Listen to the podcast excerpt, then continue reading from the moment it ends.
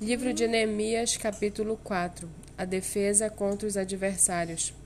Quando Sambalate ouviu que nós estávamos reconstruindo a muralha, ficou irado e indignado e começou a zombar dos judeus na presença de seus irmãos e do exército de Samaria. Ele disse: O que é que esses judeus fracos estão fazendo?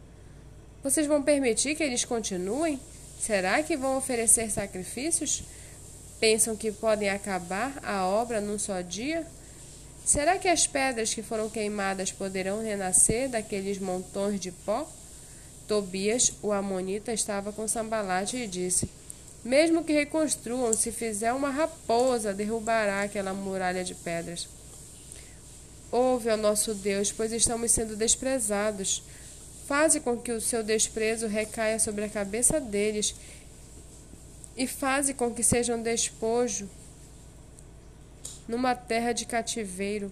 Não encubras a, suas a sua iniquidade e que o pecado deles não seja apagado diante de ti, pois te provocaram a ira na presença dos construtores. Assim reconstruímos a muralha, e toda a muralha foi acabada até a metade da sua altura, porque o povo tinha ânimo para trabalhar. Mas quando Sambalate, Tobias, os árabes, os amonitas e os asdoditas ouviram que a reparação das muralhas de Jerusalém ia adiante, que já se começavam a fechar-lhes as brechas, ficaram muito irados. Todos se ajuntaram de comum acordo para virem atacar Jerusalém e criar confusão ali.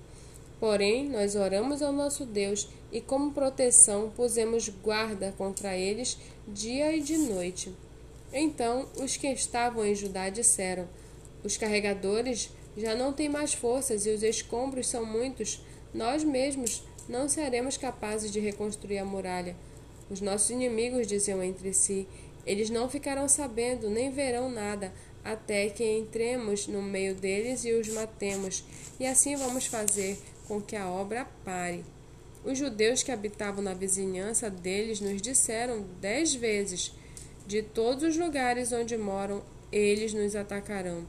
Então pus o povo por famílias nos lugares baixos e abertos, por detrás das muralhas, com as suas espadas e as suas lanças e os seus arcos. Depois de fazer uma inspeção, levantei-me e disse aos nobres, aos magistrados e ao resto do povo: Não tenham medo deles. Lembre-se do Senhor, grande e temível, e lutem pelos seus irmãos, seus filhos, suas filhas, pelas mulheres e pela casa de vocês. Quando os nossos inimigos ouviram que nós já sabíamos disso e que Deus tinha frustrado os planos deles, Voltamos todos nós para a muralha, cada um a sua obra.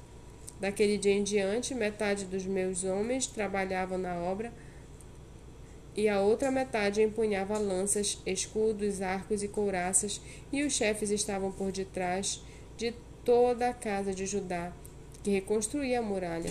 Os carregadores, que por si mesmos tomavam as cargas, cada um com as, cada um com uma das mãos vazia, com, cada um com uma das mãos fazia a obra e com a outra segurava a arma. Os construtores, cada um trazia sua espada na cintura enquanto construíam. O que tocava a trombeta estava ao meu lado.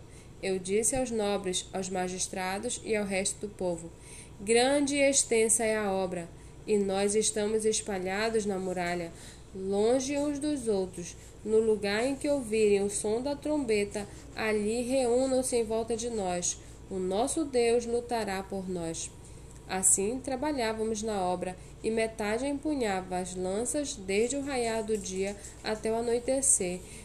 Também nesse mesmo tempo eu disse ao povo: Cada um de vocês fique em Jerusalém com o seu servo, para que de noite nos sirvam de guarda e de dia trabalhem. Nem eu, nem os meus irmãos, nem os meus servos, nem os homens da guarda que me seguiam tirávamos as nossas roupas, nem mesmo para dormir. Cada um se deitava com as armas à sua direita.